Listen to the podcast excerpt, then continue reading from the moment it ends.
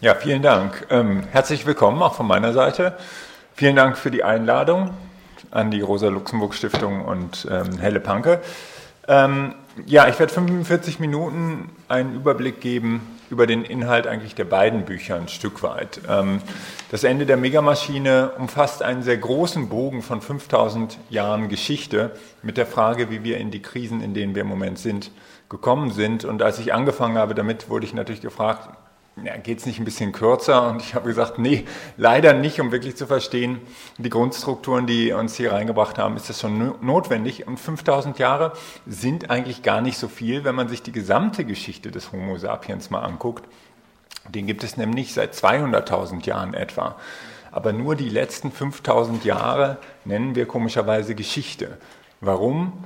Weil die vor 5000 Jahren die ersten Herrschaftsinstitutionen entstanden sind in Mesopotamien, später in Ägypten und in China und anderswo. Und wir neigen dazu, Geschichte eigentlich das zu nennen, was eine Geschichte von Herrschaft ist. Und damit beschäftigt sich auch das Ende der Megamaschine. Es ist eine kritische Geschichte der Herrschaft. Und ähm, der zentrale Teil beschäftigt sich mit den letzten 500 Jahren, mit dem, was ich die Megamaschine nenne. Äh, darauf komme ich später noch. Und Chaos beschäftigt sich mehr mit dem gesellschaftlichen Umbau. Es gibt einen Teil zur Diagnose, zu den Krisen und einen Teil zu einem tiefen Umbau unserer gesellschaftlichen Institutionen und der Ökonomie insbesondere. Und einen Teil gibt es auch noch zu China, zur chinesischen Geschichte und was das für Friedenspolitik vor allem bedeutet. Der Ausgangspunkt von diesen ganzen Fragen sind die Krisen, in denen wir uns befinden. Und das ist zunächst einmal eine Krise des Lebens auf der Erde, die sich nicht in dem Klimaproblem erschöpft. Wir haben das größte Artensterben seit 65 Millionen Jahren in Gang gesetzt. Wir, das ist die industrielle kapitalistische Zivilisation. Ähm, damals sind die Dinosaurier vermutlich durch einen Meteoriteneinschlag äh, ums Leben gekommen und diesmal sind wir, also die industrielle Zivilisation, der Meteorit, wenn man so will. Es gab fünf große Artensterben, die Big Five in der Geschichte des Planeten und das ist die sechste. Das sind also Dimensionen, die auch über die menschliche Geschichte weit hinausreichen. Wir verlieren außerdem ähm, etwa ein Prozent unserer fruchtbaren Böden jedes Jahr, eine ungeheuer schnelle Rate, vor allem durch die industrielle Landwirtschaft. Die UN sagen, dass wenn wir so weitermachen, uns noch 60 Ernten bleiben. Und das ist sehr optimistisch, weil der, der, das Klimachaos noch gar nicht wirklich eingepreist ist. Ähm, wir haben außerdem in vielen Teilen der Erde eine Süßwasserkrise, die sich anbahnt. Das hat natürlich auch mit der industriellen Landwirtschaft vor allem zu tun. Wir pumpen die unterirdischen Wasserspeicher, die sogenannten Aquifere, die Jahrhunderttausende teilweise brauchen, um sich aufzuladen, in unglaublicher Geschwindigkeit leer. Und wenn es alle ist, hört es halt auf. Und der, die Klimakrise verschärft alle diese Tendenzen massiv. Wir befinden uns auf einem Pfad von drei bis sechs Grad mittlerer Erwärmung bis zum Ende des Jahrhunderts. Und daran hat das Pariser Klimaabkommen, das ja nur freiwillige Absichtserklärungen enthält, und die decken auch nicht mal die Hälfte dessen ab, was wir eigentlich brauchen, um eine Chance zu haben, unter zwei Grad zu bleiben. Also dieses Abkommen hat daran bisher relativ wenig geändert, zumal ja die Bundesregierung und viele andere auch selbst diese schwachen Ziele noch komplett verfehlen. Zugleich sehen wir massive ökonomische und soziale Krisen und das nicht erst seit kurzem. Die Finanzkrise von 2008 war keinesfalls die erste große Finanzkrise. Das fing schon in den 70er Jahren im globalen Süden an mit massiven Finanzkrisen. 2008 hat es halt auch den globalen Norden massiv mit erwischt und es gibt eigentlich kaum vernünftigen Ökonomen, der in der Vergangenheit schon mal recht gehabt hat, wobei das nicht so viele sind, aber ähm, der nicht davon ausgehen würde, dass wir weitere große Krisen bekommen und das vielleicht auch in naher Zukunft. Und diese, dieses extrem instabile Finanzsystem hat sehr viel mit der Ungleichheit auf der Welt zu tun, die tendenziell wächst. 42 Menschen besitzen heute so viel wie die ärmere Hälfte der Weltbevölkerung. Also wir haben ein groteskes Maß von Ungleichheit und auch in Deutschland, wie Sie ja sicher wissen, wächst diese Ungleichheit zwischen arm und reich stark an. Wir haben außerdem die größten Fluchtbewegungen, seit die UN Aufzeichnungen darüber macht, also ungefähr seit dem Zweiten Weltkrieg. 65 ähm, Millionen Menschen sind weltweit auch auf der Flucht vor Armut, vor Krieg und zunehmend auch vor den Folgen des Klimakaos. Und gleichzeitig sehen wir eine massive Delegitimierung der traditionellen politischen Kräfte, insbesondere der Sozialdemokratie und der konservativen Parteien, die seit Jahrzehnten keine angemessenen Antworten auf diese Krisen finden. Und im Grunde genommen sehen wir einen äh, teilweise schleichenden, teilweise sehr schnellen Zerfall der Nachkriegsordnung. Und ähm, man kann diese verschiedenen Entwicklungen natürlich auf unterschiedliche Weise betrachten. Wenn man den Fernseher anmacht, Nachrichten guckt, dann bekommt man in der Regel ein Potpourri aus verschiedenen Krisenfragmenten geboten. Hier ähm, geht mal eine ähm, Bombe hoch und dort schmilzt ein Gletscher. Das hat alles nichts miteinander zu tun. Ähm, man kann aber auch anders dran gehen und schauen, ob man vielleicht in diesen ganzen Schnipseln von Informationen einen Zusammenhang sieht, eine Gestalt. Und das ist ein bisschen mein Ansatz, zu fragen, was ist der Elefant im Raum, den wir oft nicht sehen, weil alle sitzen da wie an diesem Tisch vor ihren Einzelproblemen, vor ihrem Stapel Papier äh, und sehen das große Phänomen, das große Problem nicht. Ähm, aber was ist der Elefant im Raum? Ähm, oder erstmal vielleicht noch gesagt, unsere medialen und politischen Strukturen sind natürlich auch so gebaut, dass sie sehr stark auf Ereignisse und sehr stark auf Personen fokussiert sind und strukturelle Zusammenhänge dabei tendenziell aus dem Blick geraten. Aber was ist nun der Elefant, der im Raum steht? Und damit komme ich zu meinem ersten größeren Punkt. Der Elefant im Raum ist die Tatsache, dass die vielen verschiedenen Krisenprozesse, die ich skizziert habe, so unterschiedlich auch ihre Einzelursachen sein mögen, gemeinsame systemische Wurzeln haben. Wurzeln, die in der Funktionsweise eines bestimmten Gesellschaftssystems wurzeln, das nicht nur ein ökonomisches ist, sondern es ist auch ein militärisches, ein ideologisches, ein politisches System, das vor etwa 500 Jahren in Europa entstanden ist, in sehr heftigen, langen sozialen Kämpfen und Auseinandersetzungen, das sich seither rasant und auch mit viel Gewalt über die Erde ausgebreitet hat, seit etwa 100 Jahren umspannt es als erstes menschliches Gesellschaftssystem den ganzen Planeten und im 21. Jahrhundert führt es uns in eine planetare Krise hinein. Ähm, das hat verschiedene Namen, dieses System. Es ist ja schon erwähnt worden, es ist das kapitalistische Weltsystem genannt worden. Äh, ich nenne es die Megamaschine, das ist ein Begriff, der auf den amerikanischen Technikhistoriker Louis Mumford zurückgeht, der in den 60er Jahren ein interessantes Buch geschrieben hat mit dem Titel Mythos der Maschine. Und er meint damit natürlich keine technische Apparatur, sondern Gesellschaften, die hierarchisch ein Stück weit wie Maschinen aufgebaut sind, vom Ägypten der Pharaonen eben bis zum kapitalistischen Weltsystem. Ich benutze es etwas enger gefasst für die letzten 500 Jahre, also für das kapitalistische Weltsystem. Das ist natürlich ein extrem komplexes System. Ähm, ich will nur drei zentrale Elemente herausstellen. Die erste Säule, auf der es beruht, ist die endlose Kapitalakkumulation oder einfacher gesagt, aus Geld mehr Geld machen und das in alle Ewigkeit.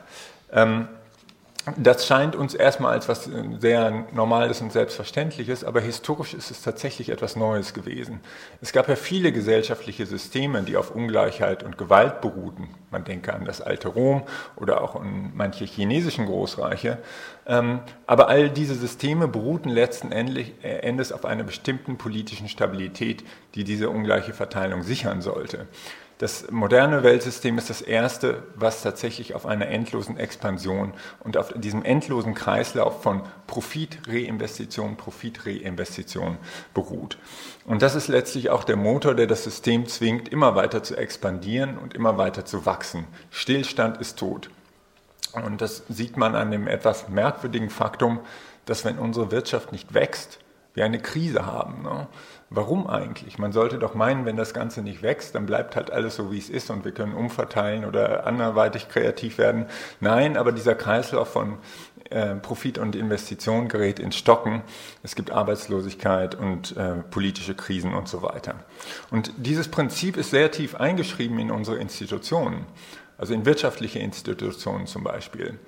Äh, Aktiengesellschaften, die 500 größten dominieren etwa 42 Prozent der weltweiten Wirtschaftsleistung, beruhen auf nichts anderem. Das sind im Prinzip Maschinen, deren einziges Zweck ist, deren einziger Zweck ist, ist eingelegtes Kapital zu vermehren und das in alle Ewigkeit. Ähm,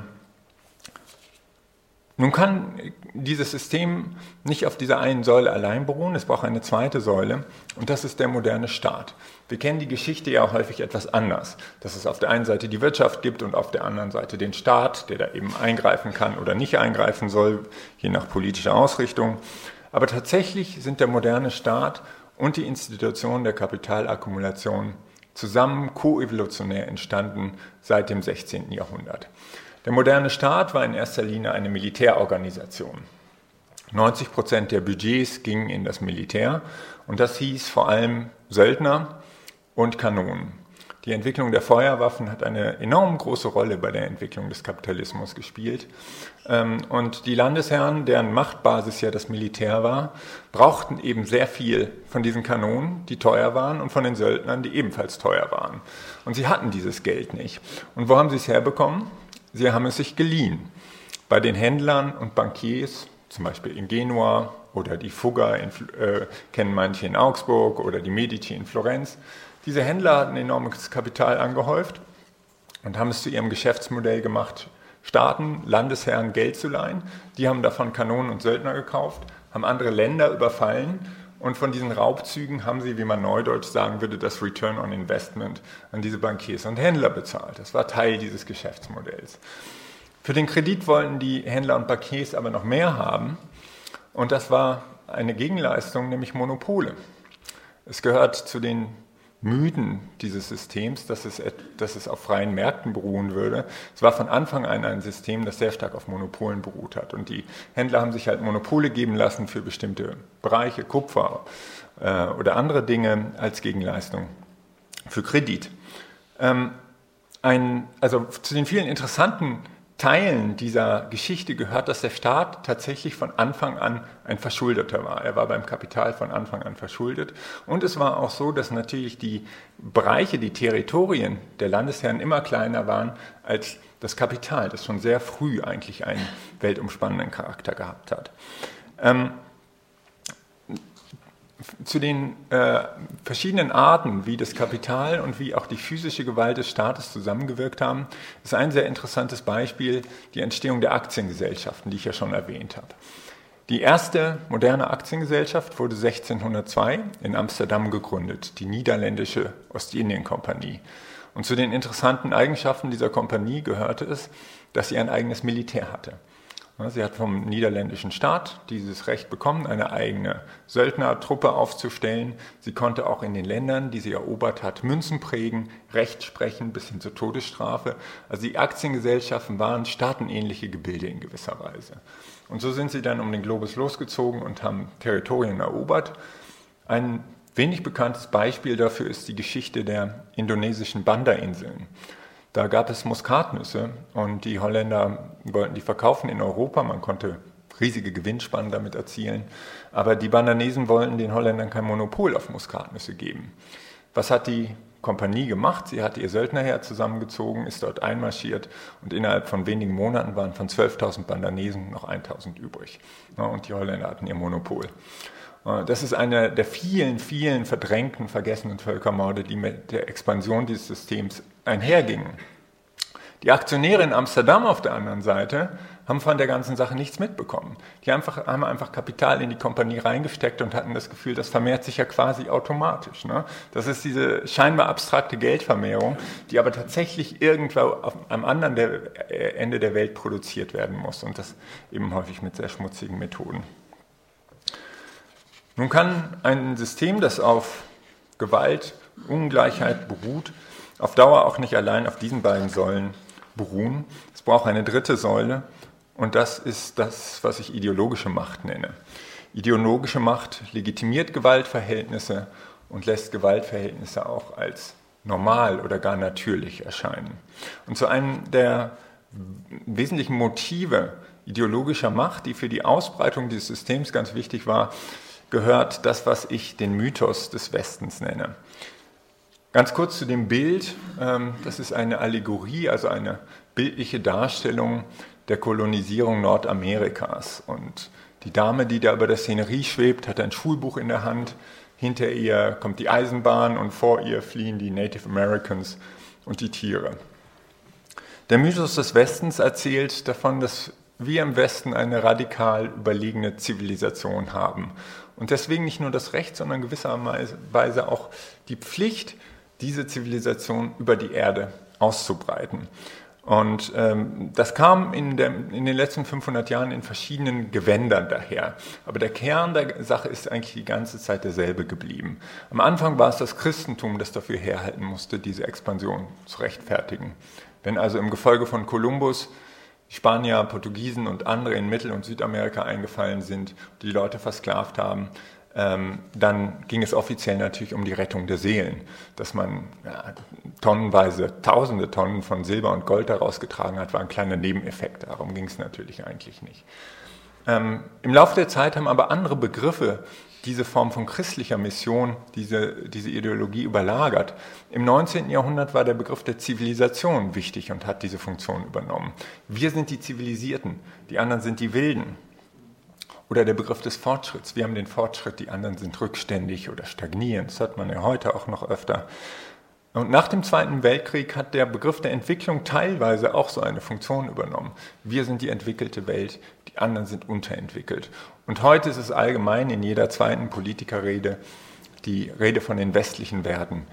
Wir haben die westlichen Werte gepachtet und damit sind die anderen per Definition äh, im Grunde genommen Barbaren mehr oder weniger. Wenn man nochmal einen Schritt zurücktritt und sich äh, die Funktionsweise des Systems historisch ansieht, dann sieht man, dass es auf einer Zweiteilung der Welt beruht zwischen, warm, äh, zwischen Reich und Arm.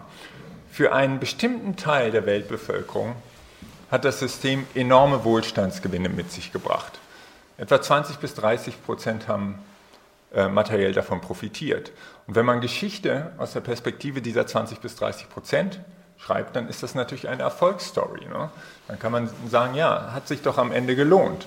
Wenn ich jetzt Geschichtsprofessor in Charlottenburg wäre, in einer neuen Zimmerwohnung, dann könnte ich sagen, ja, ich sitze doch in meiner neuen Zimmerwohnung, ist doch wunderbar. Klar gibt es da schmutzige Details in dieser Geschichte, aber im Großen und Ganzen ist es also eine Erfolgsgeschichte für 70 bis 80 Prozent der Menschen, die mit diesem System in Berührung gekommen sind, war es dagegen nicht so eine Erfolgsgeschichte, sondern von Anfang an mit Ausbeutung, Sklaverei, Krieg bis hin zum Völkermord verbunden gewesen.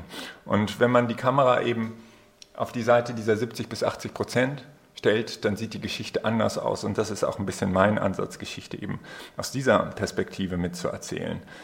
Ähm, die Zweiteilung zwischen Reich und Arm ist eine systemische Konstante über 500 Jahre und sie ist auch eine systemische Notwendigkeit. Denn wenn wir zum Beispiel den Leuten im Kongo, die die Mineralien aus der Erde holen, Koltan zum Beispiel, die in unseren Smartphones drin sind, wenn wir denen faire Löhne bezahlen würden und auch Umweltstandards hätten, die äh, äh, zu rechtfertigen sind, dann könnten wir unsere ganzen Geräte hier nicht bezahlen. Wir könnten unsere Smartphones, unsere Flachbildschirme, unsere Autos und so weiter nicht bezahlen. Es wäre einfach zu teuer. Das System braucht billige Rohstoffe und billige Arbeitskräfte irgendwo auf der Welt, damit ähm, tatsächlich diese Maschinerie von Produktion und Konsum ähm, funktionieren kann. Und diese Zweiteilung ist im Laufe der letzten 500 Jahre mit verschiedenen Methoden hergestellt worden. Die Methoden haben gewechselt, aber das Ziel war jeweils dasselbe. Die erste Methode war natürlich direkter Kolonial, direkte Kolonialherrschaft. Nach dem Zweiten Weltkrieg haben sich dann viele Länder vom Kolonialjoch befreien können, ähm, vor allem in Asien und die meisten Länder Afrikas. Ähm, und dann traten andere Methoden zu diesem Zweck äh, auf den Plan. Die erste Methode war Regime Change ähm, Regierungen in Ländern des Südens, die versuchten, sich unabhängig zu machen, eine eigene Entwicklung zu betreiben, wurden systematisch weggeputscht. Sie kennen ja viele dieser Geschichten. Ich will Sie damit nicht langweilen, nur ein paar wenige aufzählen. 1953 der Iran, eine demokratisch gewählte Regierung, wollte die Ölquellen für die eigene Entwicklung nutzen. Das passte natürlich den vor allem britischen, aber teilweise auch amerikanischen Ölfirmen nicht. Und sie haben also die, äh, den Putsch gegen äh, Mossadegh organisiert und den Schah an die Stelle eingesetzt, mit allen Folgen, die wir ja bis heute sehen im Iran. 1954 in Guatemala eine Regierung, ebenfalls demokratisch gewählt, die nicht mal einen Sozialismus wollte, sondern eine eigenständige kapitalistische Entwicklung. Aber auch das war schon zu viel, hat man also auch weggeputscht. 1960 eine besonders brutale Geschichte im Kongo. Der Kongo hatte eine hundertjährige, unglaublich brutale Kolonialherrschaft der Belgier hinter sich mit schätzungsweise 10 Millionen Toten. Und sie hatten ihre erste demokratisch gewählte Regierung unter Patrice Lumumba. Was wollte Lumumba? Eine eigenständige Entwicklung mit den eigenen Ressourcen, was speziell auch Kupfer und Kautschuk waren im Kongo. Und das passte wiederum den belgischen, französischen, amerikanischen Kupferkonzernen vor allem nicht. Und sie haben die Ermordung von Lumumba organisiert und an seiner Stelle später Mobutu installiert mit den fatalen Folgen, die wir auch bis heute im Kongo sehen. Das ist auch alles aktenkundig, auch selbst das Weiße Haus hat das inzwischen zugegeben. Ne? Und man kann also lange so weitermachen. 1965 in Indonesien auch eine extrem blutige Geschichte, 1973 in Chile, was durch die Ereignisse in Chile jetzt auch wieder manchen äh, ins Gedächtnis kommt. Also das ist die erste Methode, einfach die Regierung wegputschen, Regime Change. Ähm, in den 80er Jahren kam dann eine andere Methode hinzu, sie teilweise ersetzt, teilweise überlagert, die unter dem schönen technischen Namen Strukturanpassung bekannt ist. Die Hintergrundgeschichte ist die, dass sich viele Länder des globalen Südens in den 70er Jahren verschuldet hatten und äh, Anfang der 80er gingen dann die Zinsen sehr stark in die Höhe. Viele Länder konnten ihre Schulden nicht mehr zurückbezahlen und der Internationale Währungsfonds, der damals ein Problem mit seinem, seiner Funktion eigentlich in diesem ganzen System hatte, trat auf den Plan, hat gesagt, ähm, ja, wir können euch Kredit geben, um eure alten Kredite zurückzubezahlen, aber unter folgenden Bedingungen. Deregulierung eurer Wirtschaft, Privatisierung eurer Wirtschaft und vor allem Fokussierung auf den Export von Rohstoffen und Grundnahrungsmitteln. Ne? Und wenn man das sehr, sehr vielen Ländern gleichzeitig verordnet, dieses Rezept, und die alle exportieren, exportieren, dann fallen natürlich die Preise. Äh, von Rohstoffen und Nahrungsmitteln. Und das war natürlich auch Teil des Zwecks der ganzen Geschichte. Also verschiedene Methoden zum selben Zweck, keine eigene Entwicklung, billige Arbeitsplätze und billige Rohstoffe aus dem Süden. China ist übrigens das erste große Land des globalen Südens, das äh, sowieso diese Entwicklung so nicht mitgemacht hat und jetzt sehr stark aus dem Schatten dieser Entwicklung auch herausgetreten ist, was das System natürlich sehr stark verändert, aber darauf kann ich jetzt nicht näher eingehen. Chaos, systemische Krisen und die Grenzen der Megamaschine. Das ist übrigens ein Bild von dem Hurricane Harvey, der äh, Houston vor einigen Jahren unter Wasser gesetzt hat. Man hat das schon fast wieder vergessen bei den vielen Hurricanes, die wir inzwischen haben. Ähm, die Megamaschine stößt im 21. Jahrhundert an verschiedene Arten von Grenzen, die in ihrer Kombination wahrscheinlich unüberwindlich sind. Oder anders ausgedrückt, die gegenwärtigen Krisen lassen sich nicht in der Logik der Megamaschine lösen. Es gibt verschiedene Krisen und Grenzen. Die einen sind in, ökonomisch, in den ökonomischen Widersprüchen verborgen. Es war in den letzten Jahrzehnten in der Epoche, die man so als Neoliberalismus bezeichnet, extrem erfolgreich für die Kapitalbesitzer, für die oberen 1 bis 2 Prozent, ähm, Löhne zu drücken, Gewerkschaften zu schwächen, Jobs in Billiglohnländer zu verlagern, die Gewinne in Steueroasen zu verschieben. Sie kennen ja das ganze Programm. Das war für eine bestimmte Schicht extrem erfolgreich. Es hat aber, es ist nicht nur ungerecht, sondern es bringt auch noch ein ökonomisches Problem mit sich. Und das liegt darin, dass wenn man die Leute in prekäre Beschäftigungsverhältnisse abdrängt oder in die Arbeitslosigkeit, wenn man die Löhne drückt, dann haben die Leute am Ende des Tages nicht mehr das Geld in der Tasche, um diese gewaltige Produktion von Gütern und Dienstleistungen, die ja immer weiter wachsen muss in der Logik des Systems, noch zu profitablen Preisen aufzukaufen. Wir haben also ein globales Nachfrageproblem. Und das ist letztlich auch der Kern dieser ganzen Schuldenkrisen und dieser Blasen, die entstehen, die dann platzen, weil irgendjemand sich verschulden muss, um das zu kompensieren und dann platzt halt das Ganze. Und dann muss irgendwer dafür bezahlen, wie 2008. Wird natürlich auf die breite Bevölkerung, in dem Fall vor allem auf Südeuropa, abgeschoben. Das ist auch wieder sehr ungerecht, aber es verschärft auch die ökonomische Krise noch weiter. Weil wenn man auch die ärmsten Leute wieder für die Krise bezahlen lässt, dann haben die noch weniger Geld in der Tasche und dann fehlt es noch mehr an Nachfrage. Also das ist eigentlich der Kern dieser ganzen Nachfrageproblematik. Dafür gibt es jetzt innerhalb des Systems eigentlich eine relativ einfache Lösung und das wäre ein keynesianisches Interventionsprogramm wie der New Deal in den USA, also die Reichen massiv besteuern und das Geld in staatliche Infrastruktur hineinstecken. Das kann man auch als Green New Deal natürlich machen, indem man eben in den ökologischen Umbau investiert. Äh, in den USA ist es übrigens jetzt von progressiven Demokraten sehr stark im Gespräch, auch mit sehr interessanten Vorschlägen, die auch ein bisschen teilweise einen etwas systemüberwindenden Charakter haben. Und äh, ich denke auch, dass, äh, wenn man das richtig macht, das eine gute Sache sein kann. Ich, man muss sich nur klar sein, dass man die ökologischen Krisen damit letztlich nicht dauerhaft überwinden kann. Und ich will auch kurz sagen, warum und ein einfaches Beispiel dafür geben. Den Verkehr, den Verkehrssektor. Wenn wir die etwa eine Milliarde, Milliarde Autos, die wir im Moment haben, durch Elektroautos ersetzen, dann lösen wir das Problem nicht, sondern verschieben es bestenfalls. Denn ein Elektroauto braucht in der Produktion im Moment deutlich mehr CO2 als ein normales Auto, um dieses Auto herzustellen. Das hängt vor allem mit diesen riesigen Batterien zusammen. Die sind auch sonst noch eine enorme Umweltbelastung, weil sie extrem viel Süßwasser brauchen in der Produktion und so weiter. Man verlagert das Problem. Äh, nun gäbe es dafür eigentlich eine relativ einfache Lösung für das Verkehrsproblem. Und das lautet einfach weniger Autos. Wir haben ja auch nicht mehr Lebensqualität, wenn wir unsere Innenstädte mit SUVs vollstopfen und so weiter. Vernünftige Konzepte für öffentliche Verkehrssysteme, äh, für andere Wohnstrukturen, nähere Wege von Arbeit und äh, Schule und äh, Wohnen und so weiter, das gibt es seit Jahrzehnten. Das ist alles bekannt, wie man das machen könnte. Aber wenn man das täte, wären das natürlich enorm schlechte Nachrichten für die Automobilindustrie. Ne? Selbst wenn die erstmal Bus und Bahn bauen würden, irgendwie nach 10, 20 Jahren wäre dieser Markt auch gesättigt. Ne? Ähm, und das ist natürlich etwas, was man im Autoland Deutschland, wo Autos ein bisschen wie der liebe Gott sind, äh, kaum sagen darf. Aber es ist eben nicht nur die Autoproduktion und der Verkehr. Wenn wir Omas Schrank zum Beispiel 100 Jahre benutzen würden, wäre das eine super Sache für den Planeten. Aber ganz schlechte Nachrichten für IKEA und die gesamte Möbelindustrie. Ne? Wenn wir Smartphones so bauen würden, dass man die 30 Jahre benutzen kann, statt die nach zwei Jahren wegzutun, der durchschnittliche Deutsche tut sein Smartphone nach zwei Jahren weg, ne?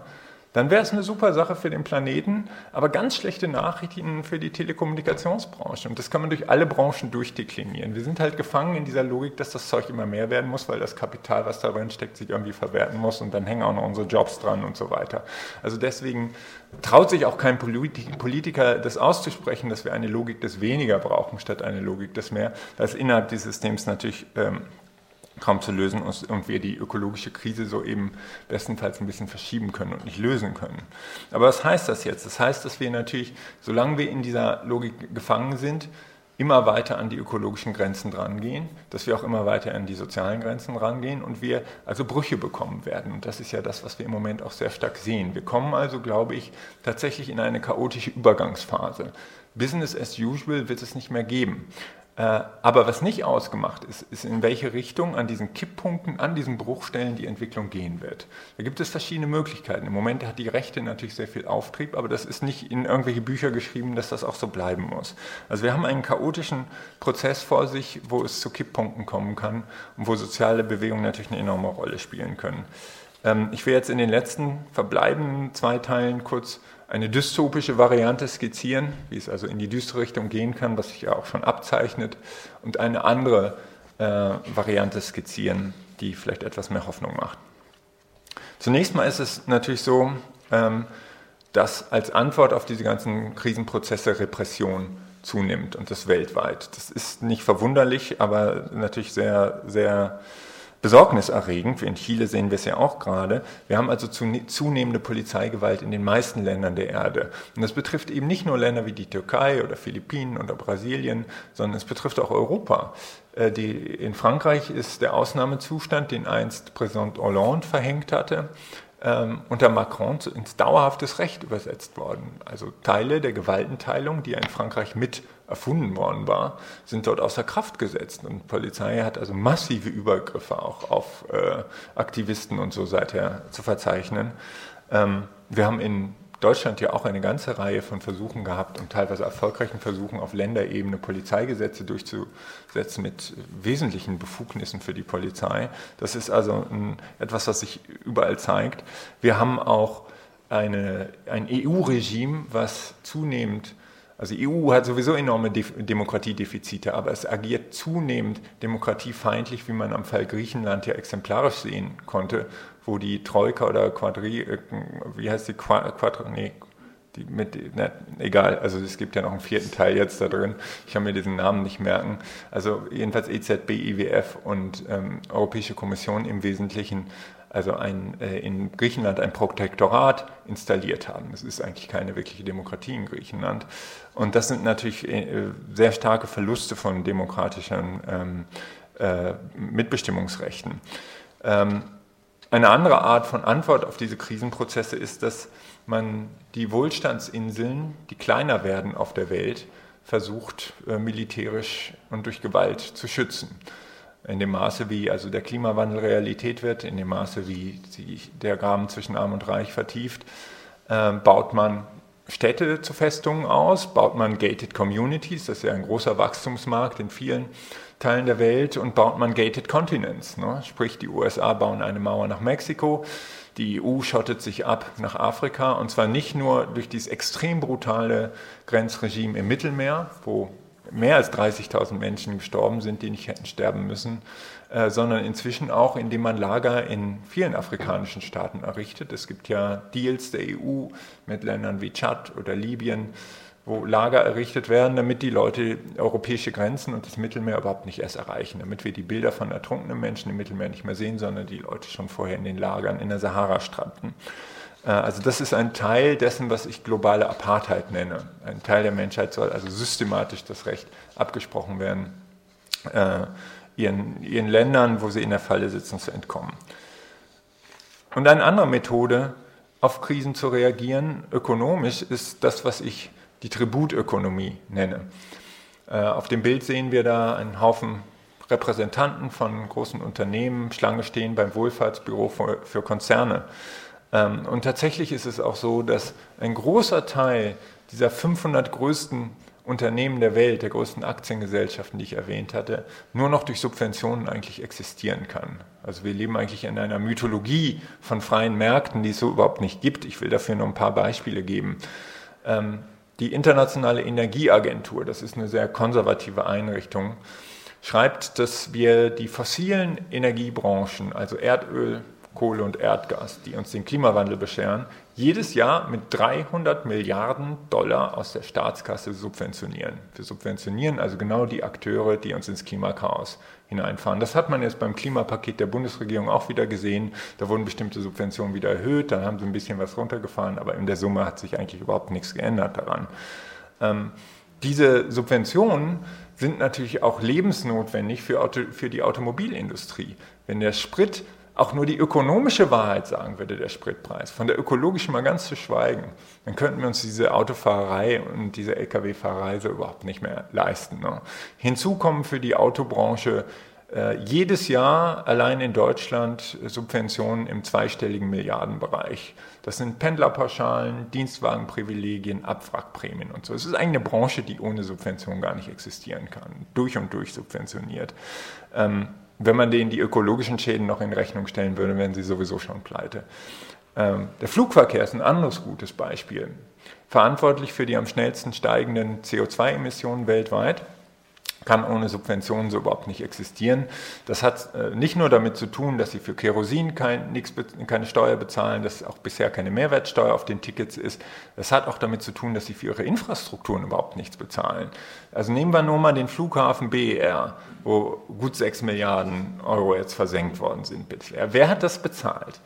Haben, hat das äh, äh, EasyJet bezahlt oder Ryanair? Nein, das haben im Wesentlichen die Steuerzahler bezahlt. Also wir zahlen denen ihre Infrastruktur. Und wenn wir das nicht täten, dann könnte man eben auch nicht für 30 Euro nach Italien oder Mallorca oder sonst wohin jetten. Das ist alles subventioniert. Ne?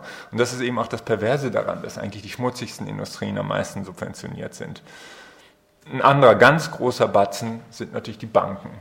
Sämtliche Großbanken in Deutschland, in Frankreich, in Großbritannien, Italien, Spanien, USA, sie, keine von ihnen würde mehr existieren, wenn sie seit 2008 nicht durch Billionen von Euro und Dollar gerettet worden wären. Das ist eine Branche, die eigentlich nur noch aus Subventionen besteht, die äh, in Deutschland allein 60 Milliarden Euro unterm Strich nach, nach den ganzen Bankenrechnungen. Hinzu muss man rechnen 300 Milliarden für die sogenannten Griechenland-Rettungen, mit denen kein einziger Grieche gerettet worden ist, sondern ausschließlich Banken. Zu 100 Prozent gingen diese Gelder in, in die Banken. Ähm, man kann damit also noch eine ganze Weile weitermachen. Die industrielle Landwirtschaft, einer der größten Klimasünder, massiv subventioniert und so weiter. Warum erzähle ich das so ausführlich? Aus zwei Gründen. Erstens, um klarzumachen, dass es kein Marktsystem ist. Ne? Was immer man von Märkten hält, dies ist kein Marktsystem. Und zweitens, äh, um klarzumachen, dass es auch die Achillesferse des Systems. Denn über die Verwendung von Steuergeldern entscheiden ja theoretisch die Bürgerinnen und Bürger. Deswegen wählen wir unter anderem Parlamente und man könnte also theoretisch diese ganzen Milliarden und Billionen in einen sozial-ökologischen Umbau stecken, statt in diese ganzen destruktivsten Branchen der Erde. Ja, nun, was tun angesichts dieser ganzen Dinge? Ähm, dieser Elefant da auf der Couch beklagt sich zunächst mal bei seinem Therapeuten darüber, dass er nicht gesehen wird, auch wenn er in der Mitte des Raumes steht.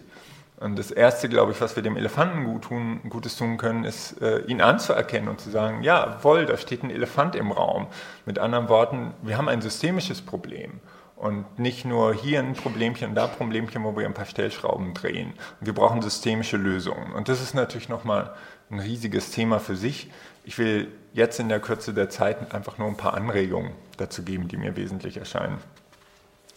Ähm, der erste Punkt ist, dass man mit einem Ausstieg aus der Megamaschine nicht warten sollte, bis das ganze System noch weiter crasht, sondern eigentlich jetzt mit Transformationen beginnen muss. Denn in dem Moment, wo Krisen und Crashs ähm, auftreten, tritt häufig auch das auf, was Naomi Klein mal Schockstrategie genannt hat, nämlich dass Eliten Krisen benutzen, um das, sich noch mehr vom Kuchen anzueignen. Deswegen ist es sehr wichtig, dass man rechtzeitig beginnt mit Transformationen.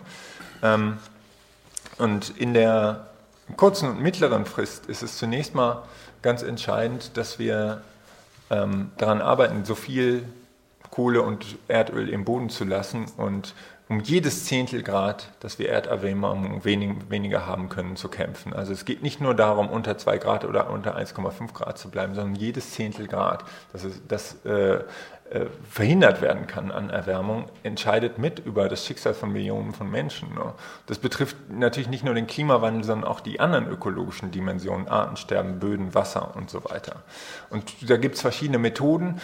Die Aktivistinnen und Aktivisten, die man da zum Beispiel auf dem Bild sieht, von Ende Gelände, die gehen in die Kohlegruben rein und legen diese Bagger lahm. Fridays for Future ähm, und Extinction Rebellion. Es gibt ja viele Gruppen, die auf, mit verschiedenen Methoden zivilen Ungehorsams versuchen, Sand in dieses Getriebe zu streuen. Es gibt auch eine Divestment-Bewegung, die sich dafür einsetzt, dass Kapital aus den fossilen Energien entzogen wird und vieles mehr. In der mittleren und langen Frist brauchen wir einen Ausstieg aus der Logik der endlosen Akkumulation, die ja der Motor der ganzen Geschichte ist. Wir brauchen eine Wirtschaft, die am Gemeinwohl orientiert ist und nicht am Profit. Und das bedeutet eben nicht nur die Leitplanken, die Rahmenbedingungen etwas zu ändern, sondern tatsächlich in die Tiefen, in die Fundamente der Institutionen reinzugehen. Also eine Aktiengesellschaft zum Beispiel, die keinen einzigen Zweck hat, außer das Kapital ihrer Aktionäre zu, zu erhöhen, ähm, hat eigentlich keinen Platz in einer zukunftsfähigen Gesellschaft. Wir brauchen also andere Eigentumsformen, andere Formen wie diese äh, Akteure mit anderen Eigentumsformen Formen da miteinander vernetzt sind. Und es gibt ja in der Praxis tatsächlich Beispiele auch von anderen Eigentumsformen in der Ökonomie. Es gibt zum Beispiel Genossenschaften. Auch da ist nicht alles Gold, was glänzt. Es gibt auch kapitalistisch organisierte Genossenschaften, aber es gibt eben auch bedarfsorientierte Genossenschaften im Wohnungssektor, in anderen Sektoren.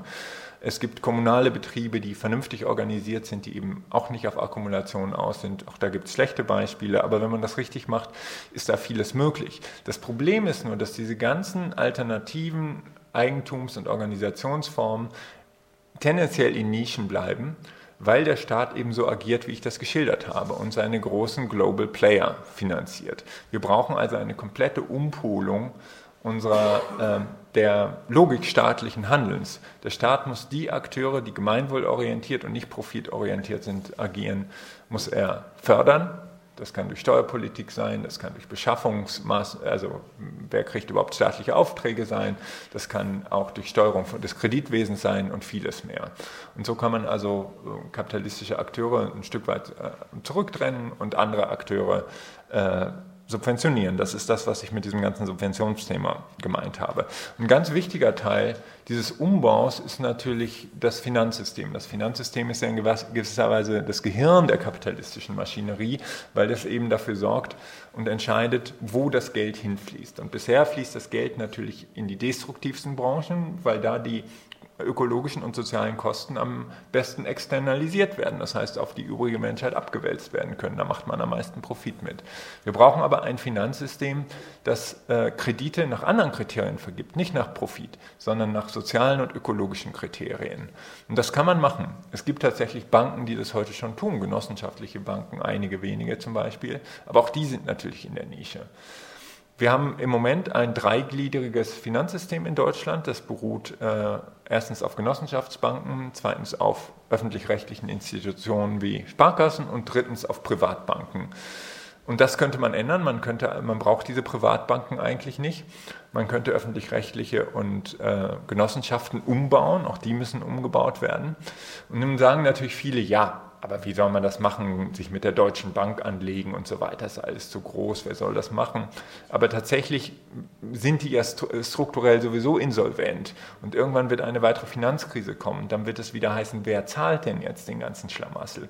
Und ich glaube, es ist ganz entscheidend, auch für den ökologischen Umbau übrigens, dass soziale Bewegungen und die Zivilgesellschaft vorbereitet ist auf so einen Moment, um zu sagen, Moment, ja, wenn der Staat eingreift, und es kann tatsächlich auch Sinn machen in so einer Situation, dass der Staat eingreift, dann aber nicht wie 2008, wo wir nur eingreifen, um die Schulden zu sozialisieren und die Gewinne wieder zu privatisieren, sondern umgekehrt zu sagen, wir bauen das Finanzsystem jetzt komplett um hin auf ein gemeinwohlorientiertes Finanzsystem, das heißt Geld als öffentliches Gut, keine Privatbanken mehr, sondern öffentliche Institutionen, die Kredite nach sozialen und ökologischen Kriterien vergeben. Das kann man machen. Das ist natürlich schon ein größerer Kampf, aber nicht undenkbar. Ähm, das Leitbild eines solchen Umbaus würde lauten, besser zu leben mit weniger Gütern. Wir leiden ja tatsächlich in vieler Hinsicht an einer grotesken Überproduktion von Gütern. Ich hatte das ja schon erwähnt, mehr SUVs in den Städten machen, haben nichts mit Lebensqualität zu tun und alle zwei Jahre so ein Smartphone wegzuschmeißen auch nicht. Ähm, wenn wir tatsächlich ökonomisch abrüsten im globalen Norden, also sprich weniger unsinniges Zeug produzieren, dann könnte das insofern ja auch eine gute Nachricht sein, als wir weniger arbeiten müssten. Ne? Wir leben ja auch in einer Überarbeitungsgesellschaft. Ne? Nun bedeutet das, wenn man sagen würde Arbeitszeitverkürzung, machen weniger und dafür sinnvolle, langlebige Produkte, ist das natürlich auch ein ökonomisches und soziales Problem, ein Verteilungsproblem, weil jemand, der heute Krankenpfleger ist und in Berlin eine Miete bezahlen muss, der kann von einer halben Stelle definitiv nicht leben. Das heißt, wir brauchen in der Konsequenz eine massive Verteilung auch von Einkommen, ne? damit Leute mit einer halben Stelle als Krankenpfleger tatsächlich in einer Stadt wie Berlin gut leben können. Ne? Also de deswegen ist der ökologische Umbau und äh, die Verteilungsfrage ganz eng miteinander verbunden. Man kann das nur zusammen machen. Sonst landet man da, wo auch Macron zum Beispiel gelandet ist, der mal die Spritsteuer um 10 äh, Cent anheben wollte, was zulasten der armen Pendler ging. Und dann hat man die Geldwesten und äh, so. Ne? So darf man es eben nicht machen, sondern man muss ein Gesamtpaket machen, was mehr soziale Gerechtigkeit und äh, einen Abbau der, dieser sinnlosen Überproduktion miteinander verbindet. Ein ganz wichtiger Teil dieses Umbaus, das erleben wir in Berlin ja gerade massiv, ist das, äh, der Kampf um das Recht auf Stadt, um Mieten. Zum Beispiel ähm, um nur mal ein Beispiel zu geben, wenn ich in Berlin jetzt eine Wohnung miete, die ja teilweise für 13, 14 Euro der Quadratmeter angeboten werden, ne? und früher habe ich vielleicht 6 Euro pro Quadratmeter bezahlt, dann muss ich plötzlich für Miete das Doppelte bezahlen wie vorher. Viele Menschen bezahlen inzwischen die Hälfte ihres Einkommens für Miete in den Ballungsräumen. Das ist gewaltig. Ne? Wenn man jetzt sagen würde, wir haben ja jetzt einen Mietendeckel, wie der nun funktioniert oder nicht, das wird sich ja noch zeigen.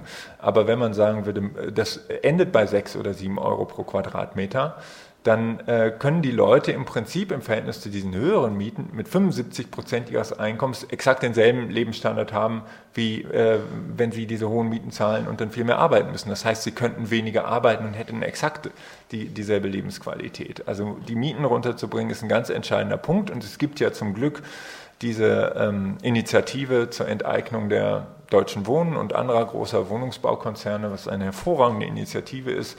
Äh, der SPD-Parteitag in Berlin hat ja schon leider sich dagegen ausgesprochen, aber ich hoffe, das ist nicht das letzte Wort. Wir haben ja ein in dieser Hinsicht relativ progressives Grundgesetz, Artikel 15 des Grundgesetzes sagt äh, nicht nur, man kann also Enteignung verstaatlichen, sondern sie benutzen, er benutzt sogar eine andere Sprache. Man kann eben äh, vergesellschaften und in Gemeineigentum überführen. Und das ist nicht dasselbe wie Staatseigentum. Gemeineigentum ist ein interessanter Rechtsbegriff im Grundgesetz, weil der nicht weiter definiert ist. Diese Tradition ist komischerweise auch von der Linken nicht wirklich aufgenommen worden. Äh, man kann Gemeineigentum aber so definieren, dass es zum Beispiel nicht mehr privatisierbar ist. Staatseigentum kann ja immer privatisiert werden, wie das ja Berlin auch mit seinen landeseigenen Wohnungen leider gemacht hat. Ähm, also das sind wichtige Kämpfe und es ist eben wichtig zu sehen, dass diese sozialen Kämpfe auch mit dem ökologischen Umbau eng zusammenhängen. International ist es natürlich sehr wichtig, dieser ganzen Tendenz jetzt, äh, die Flüchtlinge zu Sündenböcken zu stilisieren und Flüchtlingsrechte abzubauen, etwas entgegenzusetzen. Ich glaube aber, dass wir auch darüber hinausgehen müssen.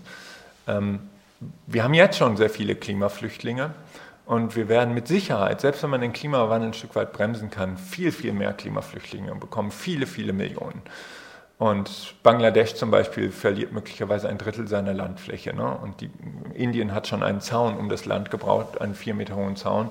Wo sollen diese Leute hingehen? Also die Verursacherstaaten, und es sind Länder wie Deutschland historisch und auch aktuell, sind in der Pflicht, eine Lösung da zu finden. Wir brauchen also ein internationales Recht für Klimaflüchtlinge, um aufgenommen zu werden. Das kann man nicht in der Genfer Konvention wahrscheinlich machen, weil wenn man anfängt, an der Genfer Konvention rumzuschrauben, dann sagen ganz viele, ja, die wollen wir sowieso loswerden. Ne? Also muss man ein, ein, paralleles Recht schaffen für Klimaflüchtlinge, das äh, möglicherweise auch im Rahmen der Klimarahmenkonvention stattfinden könnte. Es ist also ein ganz wichtiger Kampf, um aus der Defensive auch rauszukommen und sagen, nein, wir brauchen eben mehr Rechte für Flüchtlinge, auch in Bezug auf das Klima. Ähm, nun ist kein sozialer und ökologischer Umbau denkbar ohne Frieden oder zumindest die Abwesenheit von Krieg. Und wir sehen ja derzeit äh, massive Aufrüstungstendenzen in fast allen Ländern der Erde. Ähm, die Bundesregierung hat sich ja auch auf dieses unselige 2% des BIP-Ziel äh, der Militärausgaben ähm, äh, hinreißen lassen. Das ist natürlich absurd, weil es derzeit kein Land gibt, das Deutschland angreifen will. Wir brauchen dieses Geld für einen äh, sozialen und ökologischen Umbau. Ähm, es gibt aber in Bezug auf die äh, Rüstungsfrage auch einige hoffnungsvolle Initiativen. Eine ist die, äh, der UN-Vertrag zur Abschaffung von Atomwaffen, den 122 Staaten vor zwei Jahren mit auf den Weg gebracht haben. Ähm, die Atom, also die wesentlichen Atommächte sind natürlich nicht mit dabei, aber es ist ein großer Skandal, dass auch Deutschland sich auch nur geweigert hat, dort mitzuverhandeln. Und zwar warum? Weil ähm, im Oktober 2017 war es, glaube ich, ein Schreiben der, des Pentagon an alle NATO-Mitglieder erging und gesagt hat, so, wir haben diesen UN-Vertrag und ihr verhandelt dort bitte nicht mit. Ne? Das ist nicht in unserem Interesse und die Bundesregierung hat sich natürlich geduckt und ähm, gemacht, was ihr Herr in, im Pentagon ihr gesagt hat. Was ich besonders skandalös finde an dieser Geschichte, es geht ja immerhin um so eine Kleinigkeit wie das Überleben der Menschheit. Ne? Das ist ja kein, kein Peanut. Ne? Dass es in den Medien überhaupt kein Thema war. Also wenn die Bundesregierung sich weigert, über die Abschaffung von Atomwaffen zu verhandeln, ist das schon meines Erachtens ein Thema, wo man so mal so ein paar Talkshows drüber machen könnte, aber das ist natürlich Schweigen im Walde. Aber es gibt diese Initiativen und insofern äh, gibt es auch Hoffnung. Ähm, ein letzter Punkt ist, dass wir für diesen Wandel und ähm, die, die dieses Beispiel, was ich eben genannt habe, ist eben ein typisches Beispiel. Wir brauchen natürlich auch andere Medien, die diesen Wandel begleiten. Ähm, unsere öffentlich-rechtlichen und auch die privaten Medien äh, regieren natürlich manchmal, wenn jetzt irgendwie 1,4 Millionen Menschen fürs Klima auf der Straße sind, dann gibt es ein bisschen Berichterstattung, die verschwindet dann aber nach ein paar Wochen wieder. Wir brauchen halt Medien, die kontinuierlich dran sind und die tatsächlich auch an den sozialen Bewegungen dran sind und die Lösungen mitdiskutieren und so weiter. Dafür gibt es einige sehr gute Beispiele. Ähm, ich kann sehr empfehlen Democracy Now! in den USA, ein progressiver Sender, der Millionen von Zuschauern inzwischen weltweit erreicht. Ähm, von Amy Goodman moderiert. Ähm, das war für uns auch Inspiration, vor zehn Jahren Kontext TV zu gründen. Äh, wir sind ein kleines, unabhängiges Nachrichtenmagazin, das sich eben den, diesen Themen des globalen Wandels widmet, mit vielen internationalen Gästen. Wir feiern in diesem Jahr übrigens auch unser zehnjähriges Bestehen mit einem Buch, was rauskommen wird zum 1. Dezember mit Interviews mit Noam Chomsky, Emmanuel Wallerstein, Vandana Shiva, Yanis Varoufakis und vielen anderen Leuten, die wir so interviewt haben im Laufe der Zeit. Ähm, und solche Medien sind natürlich enorm wichtig, um diesen Wandel zu begreifen. Das Ganze ist natürlich, wie ich schon sagte, ein langer, chaotischer Übergangsprozess mit völlig ungewissem Ausgang. Also es gibt keinerlei Erfolgsgarantien für irgendetwas. Aber es ist natürlich so, dass ein System in dem Maße, wie es chaotischer wird, auch anfälliger für Veränderungen wird. Das lehrt uns die Chaostheorie. Das ist der berühmte Schmetterlingseffekt. Also theoretisch kann der Flügelschlag eines Schmetterlings in Australien hier einen Sturm auslösen. Das passiert so natürlich auch nicht so oft, aber tatsächlich sind in chaotischer werdenden Systemen kleine Effekte oft mit großen Wirkungen verbunden. Das kann auch eine gute und eine schlechte Nachricht sein. Das hat ja auch auf der Rechten können ja auch kleine Bewegungen sehr viel Wirkung erzielen. So, ne? Aber es bedeutet eben, das System ist veränderbar und in dem Maße, wie wir ähm, zu Schmetterlingen werden, wenn dieses Bild jetzt nicht verschwunden wäre. Ich glaube, ich habe jetzt ausgerechnet. ausgerechnet, das schöne Schmetterlingsbild hat sich gerade verabschiedet. Ähm, Wie zum Beweis des Effekts. Ja, das war eben noch da, ich habe es eben noch gesehen, aber nicht so ist nicht so wichtig, genau. Ähm, in dem Maße, wie wir zu Schmetterlingen werden, können wir tatsächlich auch einen Unterschied machen, in welche Richtung das System langfristig kippen wird.